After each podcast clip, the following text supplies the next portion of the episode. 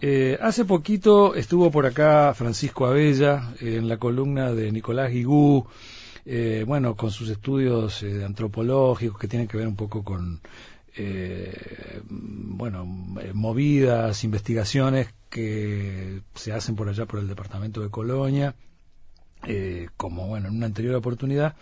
Pero el hombre, antes de irse, y fue fantástico porque antes de que empezara la, antes de irse acá al estudio y antes de que empezara la, distribución este, formal, normal, me dejó un libro, eh, Nadie se salva solo, Reflexiones, Prevención y Tratamiento del Cáncer, de, bueno, el doctor Álvaro Vázquez, una edición de, Banda Oriental.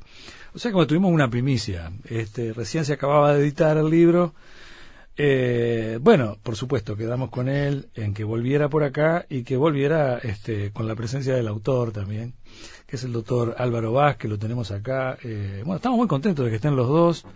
Este, bienvenidos. ¿eh?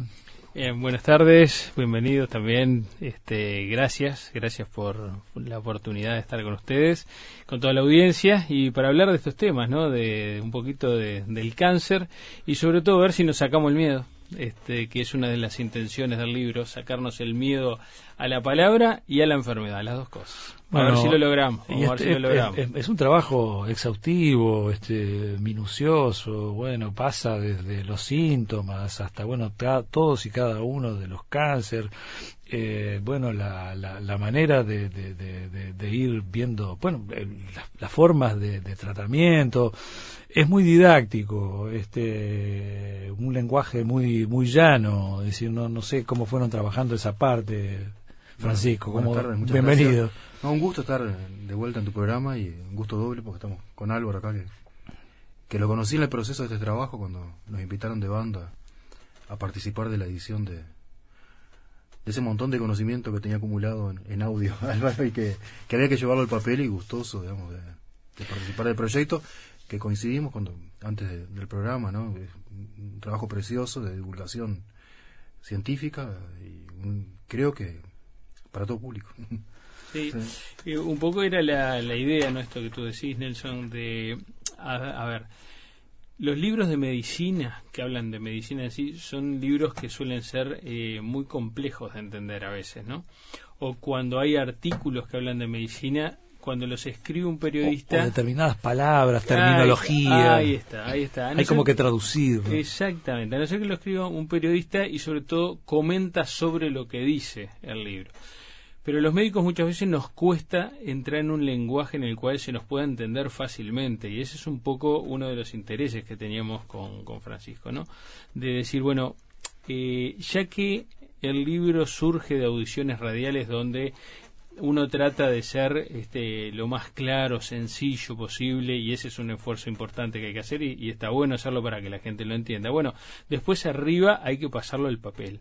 Y pasado al papel, es, claro, la gran cosa es, bueno, y, y será comprensible, fácil o no. Y esto que tú decís es una de las cosas que hemos visto que ha pasado con el libro. Ha resultado sencillo de entender en el vocabulario que tiene este, sin dejar de decir todo lo que hay que decir acerca de este, cada una de las patologías o de este, los distintos factores de riesgo que hablamos mucho del material este está basado en material científico del Instituto Nacional del Cáncer de mm. Estados Unidos, mm, mm. este que tiene una sección para los pacientes, de los cuales de ahí fuimos basando mucho la información, porque lógicamente información científica que se da, por más que se traduzca en lenguaje este, sencillo y habitual, tiene que tener la formalidad y tiene que tener también el aval y el sustento este, que permita decir cuando estamos afirmando algo, lo afirmamos porque sabemos lo que estamos diciendo, ¿no?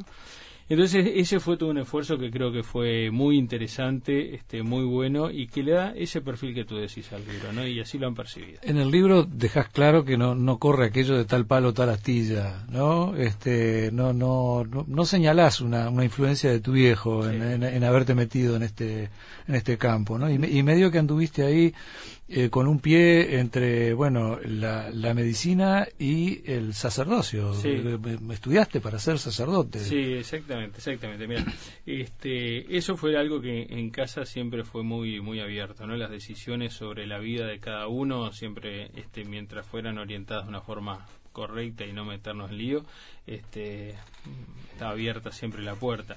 El gusto por la biología este, fue lo, primero que me impactó antes del gusto por la medicina y sabía que por ahí andaba la cosa, junto con una vocación de servicio que reconocía este, fácilmente, que era lo que me gustaba, había que ver por dónde orientarlo y sí, entre la medicina y el sacerdocio anduve ahí entre probando las dos, en definitiva, sin llegar a ser sacerdote. Y después terminé sí optando por la medicina, que me pareció que era el, camino más adecuado para, para mí, ¿no? En este caso. Y mm, en el decidir la medicina, este, nada tuvo que ver, este, ningún tipo de influencia familiar de mi padre ni nada, si bien yo, yo veía la actividad de él y todo, pero no, no, no influyó para nada. Inclusive en algún momento llegando al final de la carrera estuve decidiendo entre si hacer oncología o hacer pediatría. Digo, es verdad, también lo decís Por eso, nada que ver una cosa y otra. Y, y después digo, me incliné por la, por la oncología por gusto, más que nada. La pediatría me encantan los gurises, ¿no? Pero lo que me complicaba un poquito es que los gurises vienen siempre con la mamá y el papá. Entonces, este para andar aguantando la mamá y el papá, no, me veía con tanta paciencia de aguantar el niño más lo que venía. Y ahí la decisión por la oncología fue la importante. sí, este, aún así, en, en tirarte por por algo donde está muy patente eh, la, la, muerte, ¿no? que, que no está en otros campos. También especificás un poco eso. Esa no es una decisión fácil, ¿no? No, no, no, no, lo es, no lo es, pero al mismo tiempo tiene una cuota eh, en eso que decía. Bueno, cuando uno reconoce en una vocación de servicio, el tema es eh, el otro pasa a ser prioritario y la situación del otro pasa a ser prioritaria. Y en este caso, la opción por la oncología, si bien hay una parte de la oncología que sí está en contacto con la muerte, este, no toda la oncología es contacto con la muerte, lo dejo claro en el libro, la mayor parte y ahora, de los pacientes... Y ahora, más todavía que en otros años. Exactamente, entonces este, la oncología ha cambiado muchísimo. Este, el tratamiento del cáncer y los resultados en relación al cáncer ha cambiado muchísimo en los últimos años, hasta el punto que la mayor parte de, de las personas que tienen un cáncer hoy en día se curan la mayor y se curan definitivamente y se mueren de otra cosa como se muere, muere cualquier persona que no haya tenido un cáncer. O de alguna u otra manera también pasa a ser una especie de enfermedad crónica como puede ser la diabetes este, la hipertensión yo ese, ese es el destino del cáncer. No tengo ninguna duda todavía falta por supuesto pero creo que ese es el destino del cáncer. Así como muchas enfermedades que durante mucho tiempo fueron enfermedades mortales digo porque no se tenía la forma este clara de cómo encararla de cómo tratarlo cómo curarlos a los pacientes y lo que se ha logrado es a veces vamos a poner un caso, este en el caso de la diabetes, la diabetes se diagnostica, este, y si no, no están los cuidados que hay que tener, la diabetes te puede llevar rápidamente a la mm. muerte. Ahora, con los cuidados que hay que tener, con los tratamientos que hay que hacer y demás, un paciente puede ser diabético toda la vida y morirse de otra cosa que no tenga nada que ver con la diabetes, porque, porque es una enfermedad que se ha cronificado. El destino del cáncer es ese, que eh, pueda un paciente que tenga un diagnóstico de cáncer o curarse definitivamente o poder llegar a convivir con la enfermedad a tal punto que no sea la enfermedad lo que termine llevándolo al destino natural biológico que todos tenemos que, es la muerte. Eh, bueno, no, obstante lo dicho y tu, tu decisión de no, de no, de no mm, seguir para ser cura, este, es como que es muy fuerte tu catolicismo, ¿no? Es decir, al, final incluso este, es, es, un libro este, muy científico, eh, es muy humano, muy, muy científico y muy humano. Eh, llama la, la, la, relación este, e, entre ciencia y religión, ¿no? Este, al final le dedicas un capítulo enorme a, eso que este, sigue siendo muy fuerte en vos, ¿no? Sí, sí. Sí, eso es algo que no, no, no varía, que no haya optado por el ser sacerdote no ha afectado para nada el tema de la fe. Es, es una forma de vivir que lo he asumido este, desde chico, en casa, a través de mi madre y después también de este, toda la vida fui a colegio de curas salesianos y con toda la impronta que tienen los, los salesianos que queda muy marcada en la vida bueno, este, ha seguido creciendo y en la madurez un poco eh, también por ese lado, que he estudiado teología y tengo una licenciatura también en, teología, el tema que me he dedicado es justamente a buscar el sentido del sufrimiento humano como para congeniar en cierta forma las dos actividades, ¿no? Lo profesional en la lucha contra esta enfermedad que tiene mucho de sufrimiento y de posibilidad de muerte, menos hoy en día, pero la tiene, y cómo encarar de alguna forma el sufrimiento humano, que es uno de las, para mí, una de las grandes este, problemáticas, de las grandes incógnitas, de los grandes cuestionamientos que tenemos los seres humanos, este, que a lo largo de la vida tenemos que convivir con el sufrimiento. Este, para eso es importante esa beta religiosa. Y sí, creo que sí, porque la beta religiosa no te lo soluciona. O sea, la beta religiosa no es morfina que vos decís, bueno, ahora porque creo no las cosas no duelen. No, no, las cosas siguen doliendo exactamente igual, solo que quizás se le encuentra un sentido nuevo. Este, y, cuando el, el, sufrimiento, las cosas de la vida adquieren un sentido, ahí quizás se, se pueden llevar un poco mejor. Este, creo que buscarle sentido a todo siempre le estamos buscando sentido, hay que encontrarle cuál. Y por el lado religioso ha sido este, uno de los caminos constitutivos también de, de mi actividad. ¿Ibas a decir algo, Francisco? No, cuando vos comentabas esto de, de cómo el libro traduce esa cuestión científica y la, mirada humanística, la mirada religiosa, eh, estaba, presente mucho en el, decir de Álvaro también, ¿no? Digamos que, y eso también estaba, había que llevarlo al papel, ¿no? el proceso de trabajo fue muy lindo y a, mí me gustaba ir un rato antes cuando nos juntábamos en el consultorio de, en la española para ir y, mirar el movimiento de los pacientes, mirar cómo, cómo, se vinculaba. Y ahí también se veía el, el vínculo humano, médico-paciente, ¿no? Que eso estaba bueno también como experiencia etnográfica, digamos, de, ir y mirar cómo, cómo se vincula el, paciente con el médico, ¿no? Y bueno, y, está bueno haberlo logrado. Y también un poco en, la entrevista, que, que, parece como introducción al libro, también se, refleja esa doble fase, que no son antagónicas, ¿no? Un científico no tiene por qué ser una persona no creyente. Sí, pero es, muy interesante lo de la, esa cosa de acompañar al paciente. ¿no? en, algunos aspectos yo creo que la, la, quizás ahora eso se está modificando, pero en algunos momentos este, había una relación medio como muy distante entre el médico y el paciente. No, no, no en el caso estricto del cáncer, que no, no, no lo sé, pero digo creo que llegó un momento que eh, todos empezamos a extrañar a aquel médico de cabecera del barrio, que, además venía a tu casa y ya atendía prácticamente a toda tu familia entera y, y, completa, ¿no? Este, y, acá ustedes lo eh, remarcan eso, ¿no? Este, pero eh, está bueno para retomar por ahí, pues estoy atrasado en una tanda. Este, el, libro Nadie se salva solo, reflexiones, prevención y tratamiento del cáncer. Este, bueno, es una edición de banda oriental muy reciente. Lo presentaron hace poco, ¿no? Y, eh, no, el 12, ahora el sábado 12, el, el Salón Dorado de la Ah, va a la feria. En el, Buenísimo. En la feria, a las 20 horas, allí se presenta. Bueno, antes de cerrar, este, especificamos más este, el día y la hora. Vamos a la tanda y ya volvemos.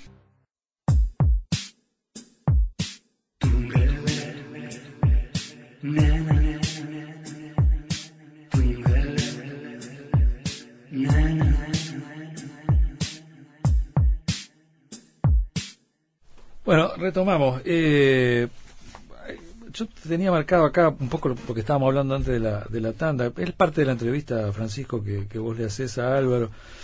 Eh, ahí él te dice, creo que no se puede hacer oncología sin contar con una disposición netamente humana de parte de quienes van a tratar la enfermedad y reflejarla en el modo de atender a los pacientes porque a veces saben que no podrán sacarlos del estado en el cual se encuentran, pero hay que acompañarlos hasta el momento final.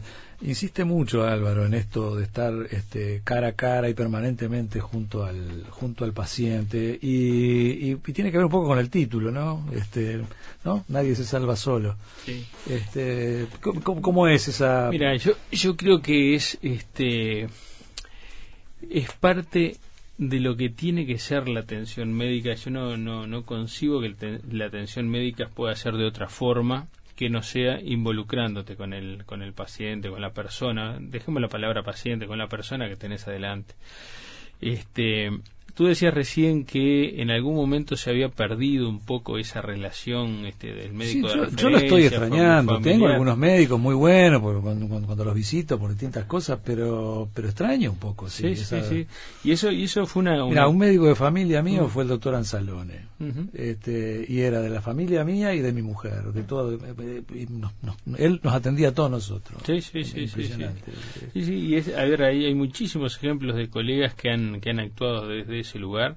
Después, en algún momento, hasta se llegó a enseñar, en cierta forma, de que el vínculo con el paciente tenía que tener cierta distancia para uno poder tener la objetividad de poder ver este, la patología o lo que tenía el paciente sin involucrarse demasiado para verlo mejor al paciente, porque si no, uno los sentimientos le podían jugar una mala, una mala pasada nunca lo entendí mucho cómo hacían para hacer eso, porque este vos adelante no tenés, eh, a ver, en la formulación que uno hace, vos puedes hacer las formulaciones teóricas que quieras, pero después cuando estás en la consulta con, con la persona adelante, estás con una persona que tiene un problema, estás con una persona, este, y a veces son problemas serios, y a veces son problemas de los cuales no conoce, y no tiene por qué conocer nada una persona de una enfermedad, a la cual quizás nunca le, le preocupó, ni, ni nunca se imaginó que le iba a tener, y uno no puede suponer que la persona sabe, conoce, este, va a saber cómo manejarse o no manejarse, y la única que queda es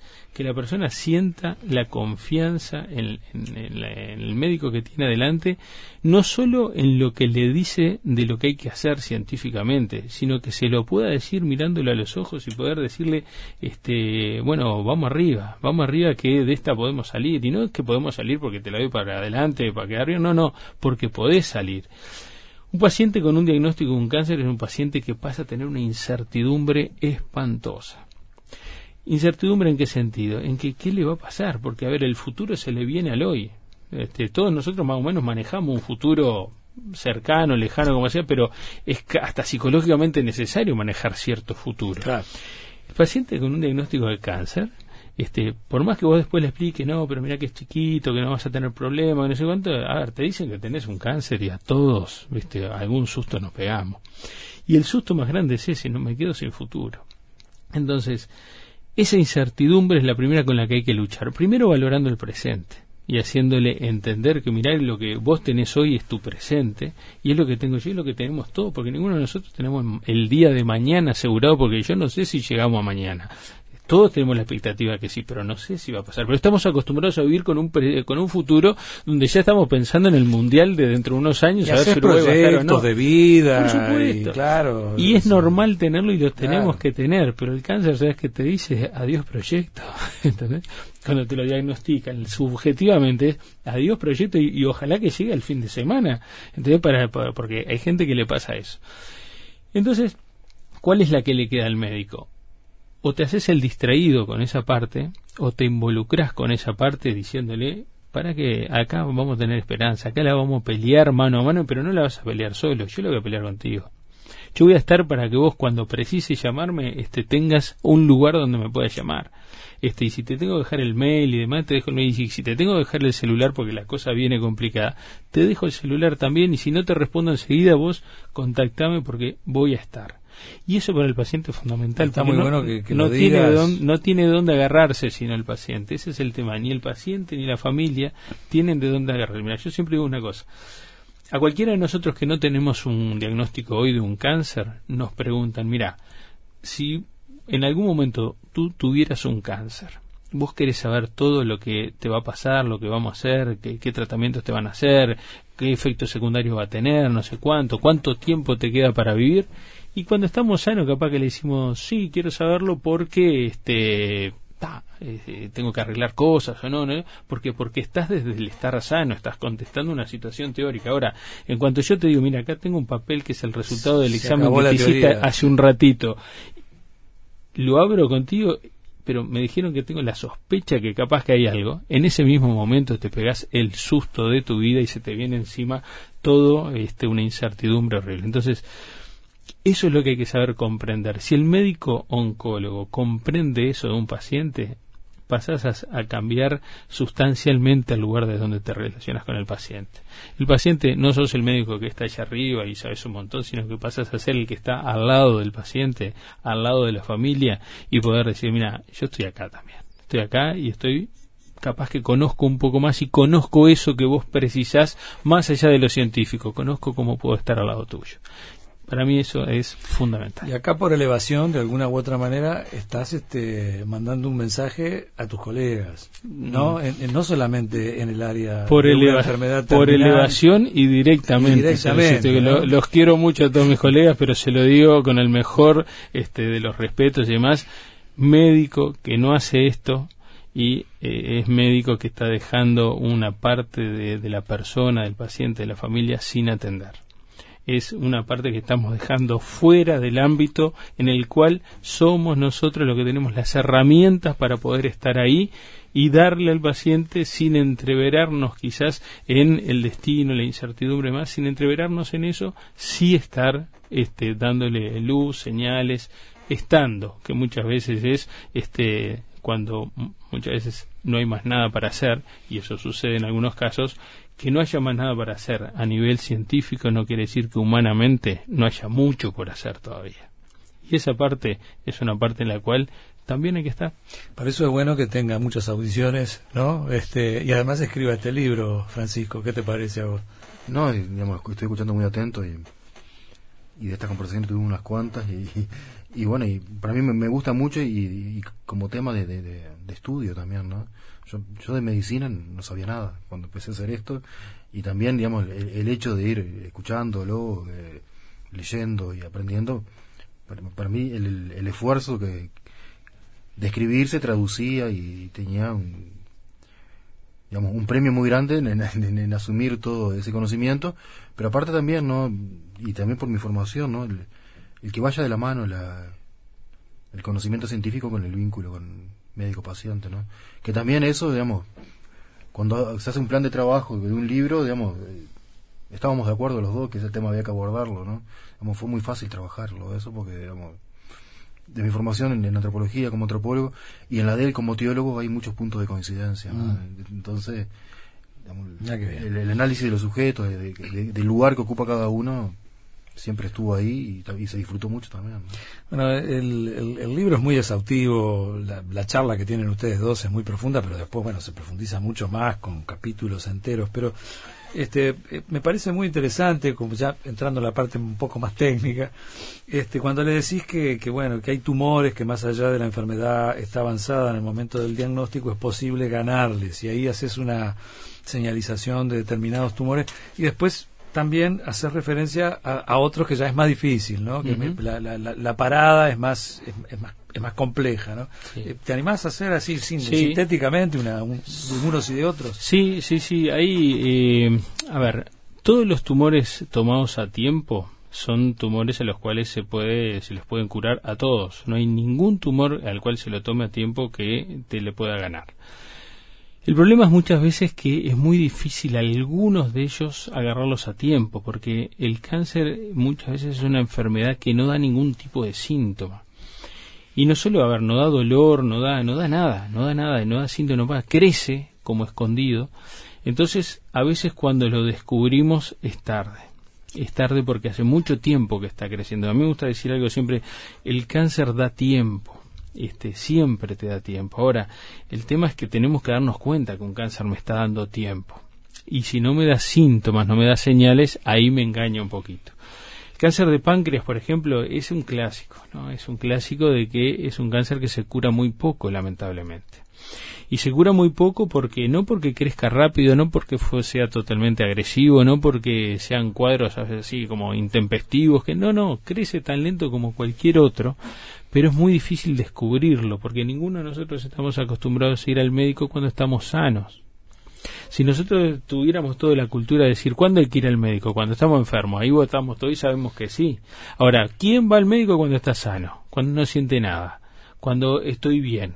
¿A quién se le ocurre ir a un gastroenterólogo, por ejemplo? Porque no, ¿y a qué vengo? No, no tengo nada, vengo a ver si me puede hacer un control. Bueno, pero viste que ahora este, las mutualistas eh, a cualquiera de determinada edad le mandan a hacer un análisis completo este, anual o, semestral. ¿no? El, el, ministerio se ha encargado de poner metas prestacionales para que justamente para atacar esta situación, porque esto se da no solo en el cáncer, se da muchísimas enfermedades que van creciendo y no nos damos cuenta. ¿Cuál es el mejor aliado que tenemos para darnos cuenta que tenemos que ir al médico? La edad que tenemos. La edad cronológica que cada uno de nosotros tenemos es nuestro mejor aliado para descubrir algunas patologías y en oncología pasa. Los 50 años de edad es para mí la edad bisagra en la cual hombres y mujeres empezamos a aumentar el riesgo de tener distintos cánceres. ¿Cuáles cánceres? Los que no te dan síntomas justo. El mm. cáncer de próstata en el hombre desde los 50 años empieza a aumentar y no te va a dar ningún síntoma el cáncer de próstata hasta que no esté muy avanzado. Pero lo podemos descubrir por el PSA, es, es bárbaro poder que tengamos esa oportunidad. Y está en la tapa del libro que es te lo mandan a hacer así, eh, está hacia el toque. Exacto. Pero tú lo dijiste recién, te lo mandan a hacer. Si vas al médico, te lo mandan a hacer porque si no vas al médico nadie te manda a hacer un PSA. Mm.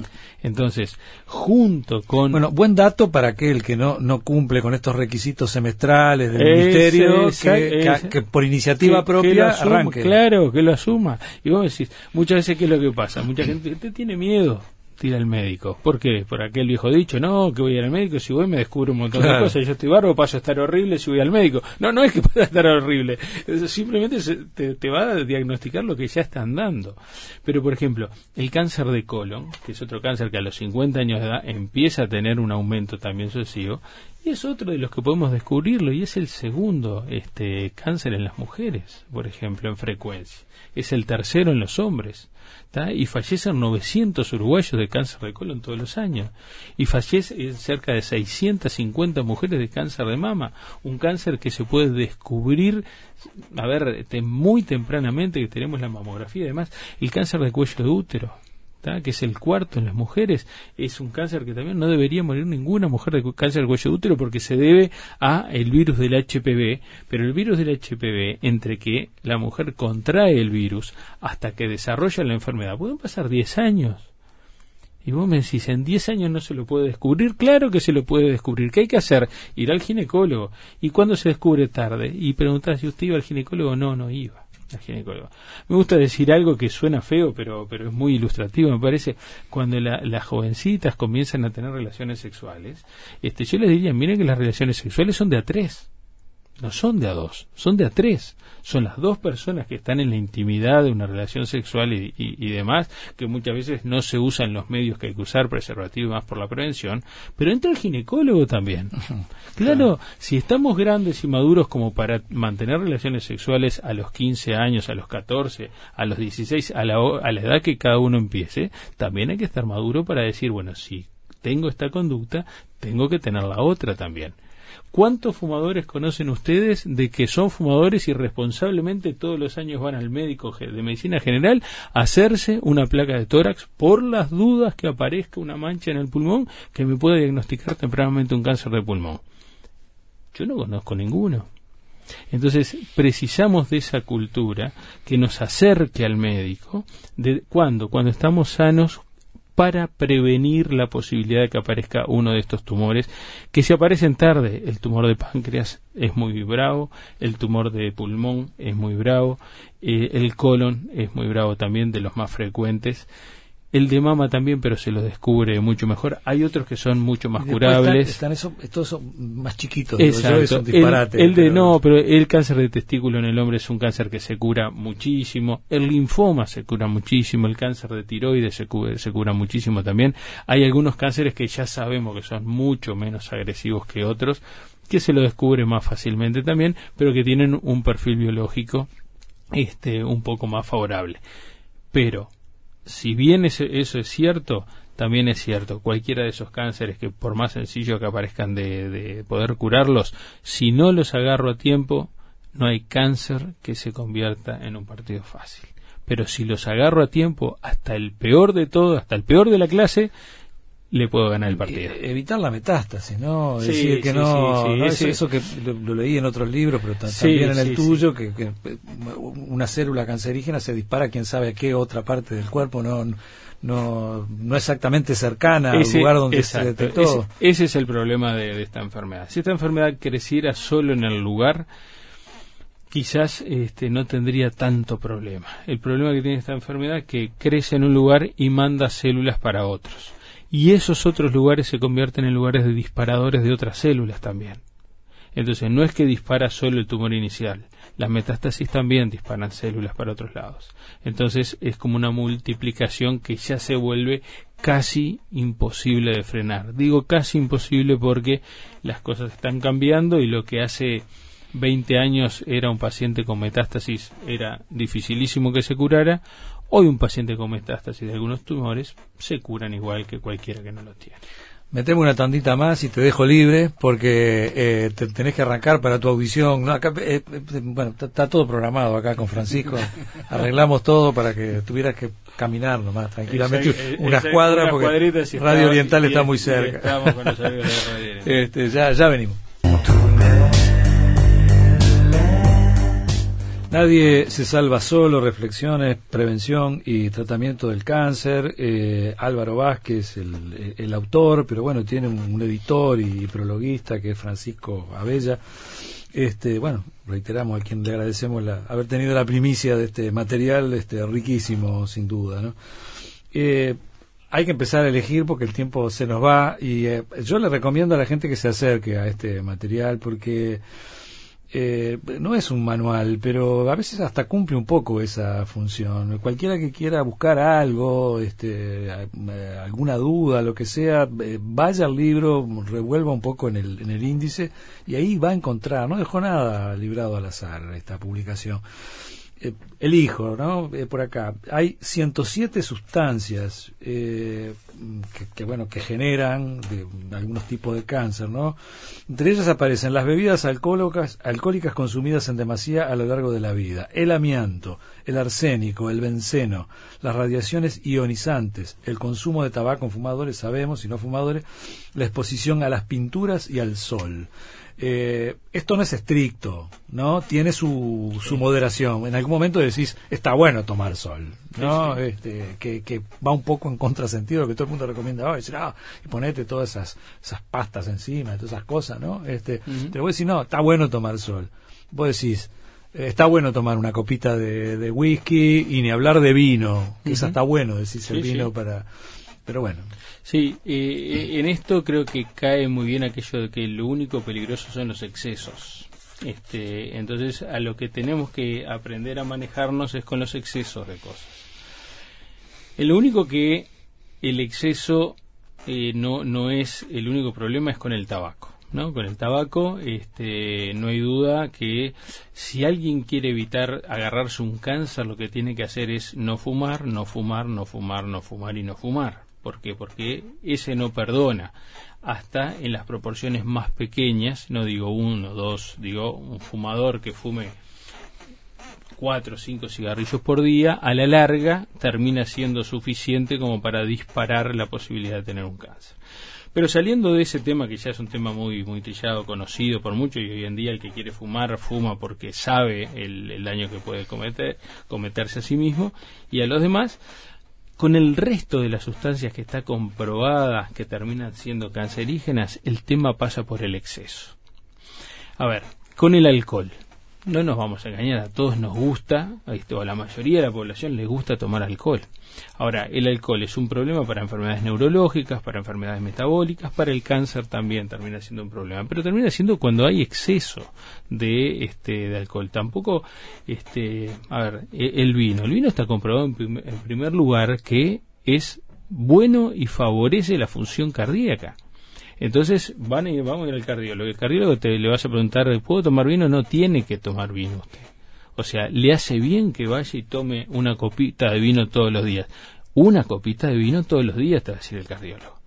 Después, en relación a lo que el alcohol puede hacer en relación al cáncer y a las mucosas que puede afectar, y el oncólogo te va a decir, y bueno, mira, lo que no tenés que hacer es todos los días tomarte un litro, ¿viste? O una botella de 750 este, litros de vino. No te la tomes porque te va a hacer mal, a la larga te va a hacer mal.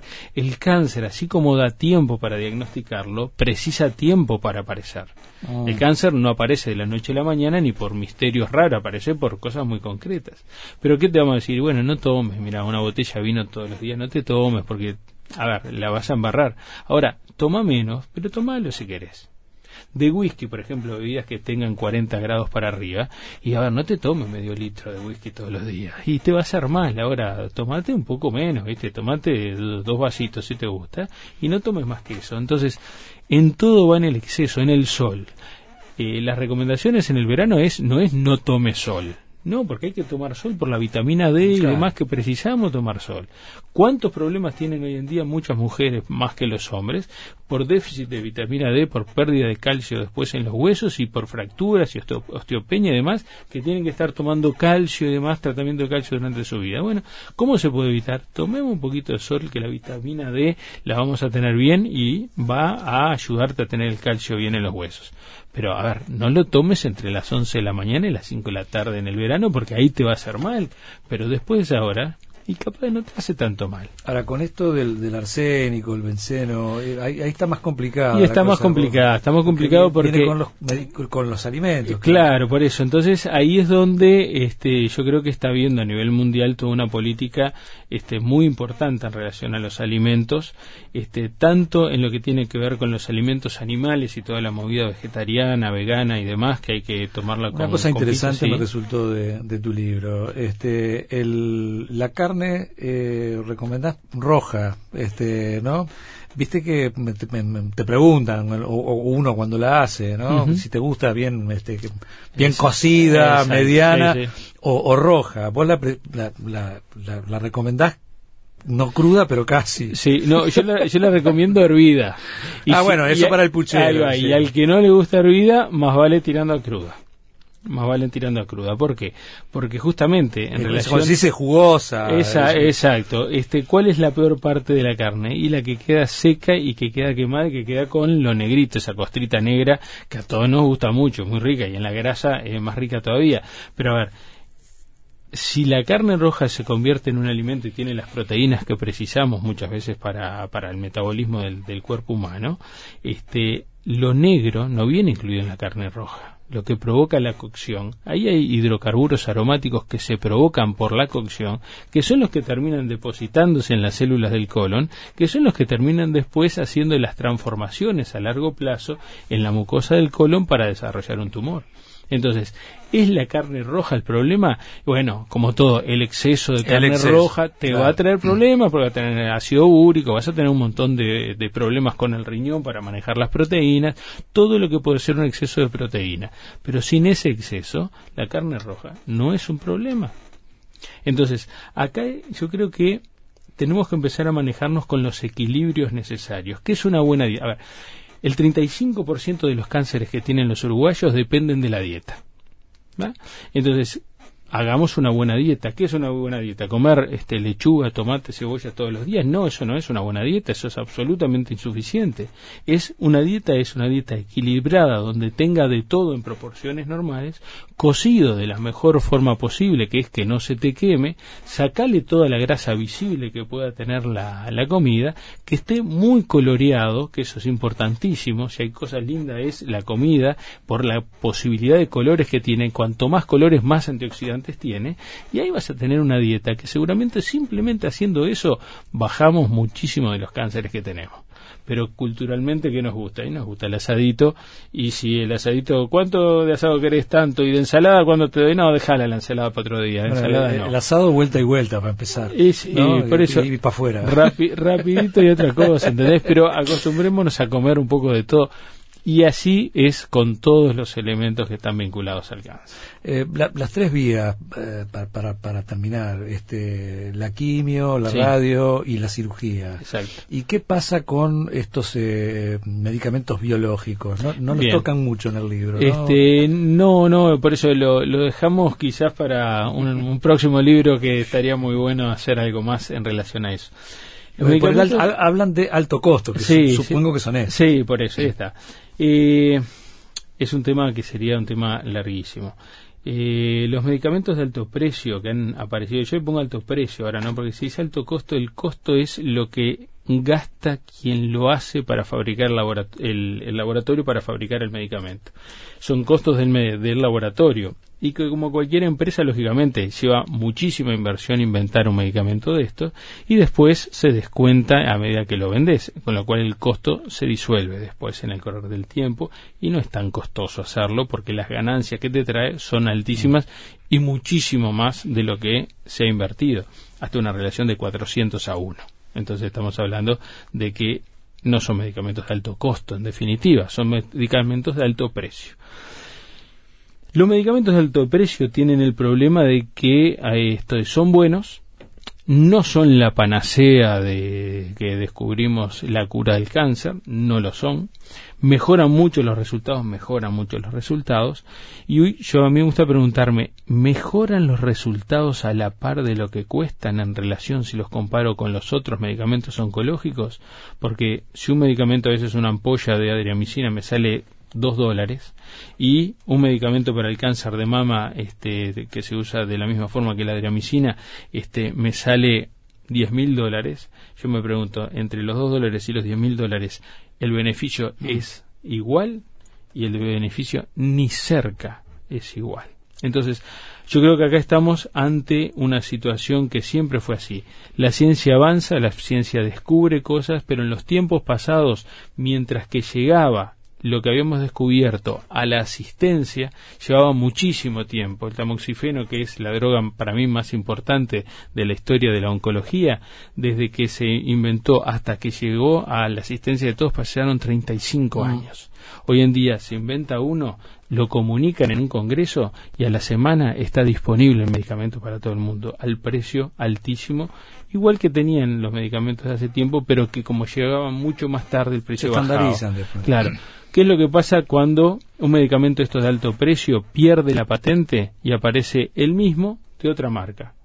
Drásticamente baja el precio de ese medicamento que salía 10 mil dólares, pasa a valer 200, 300. Entonces, puedo decirme, ¿qué pasó con la diferencia? ¿Perdió efecto? ¿Qué pasó? No, hay cuestiones comerciales que son las que explican el precio de los medicamentos y siempre digo lo mismo, cuando tenemos que ir a un juzgado a discutir la indicación de un medicamento, por culpa de los laboratorios. Pues, estamos, está el juez, están los abogados de las partes, está el médico que indica, está el paciente, está la gente que está alrededor del paciente y no está el laboratorio que es el que dice vale tanto, nos tira el precio y nos peleamos entre todos a ver quién lo paga y quién no lo paga. Álvaro, Álvaro Vázquez, eh, Francisco, Francisco Abella, nadie se salva solo, así rapidito, titular, eh, se está presentando, ¿cuándo era la fecha? El, sábado 12, sábado 12 a las 20 horas, Salón Dorado de la Intendencia en el marco de la Feria Internacional bueno, Falta un tiempito todavía, como para la gente, gente tranquila. muchísimas gracias y corre, ¿eh? no llegas. Vamos rápido a las noticias. Corro bien, corro bien, gracias a ustedes. Comunicate con nosotros 2915 1050. Estás en el Tungelé. Estás en Radio Uruguay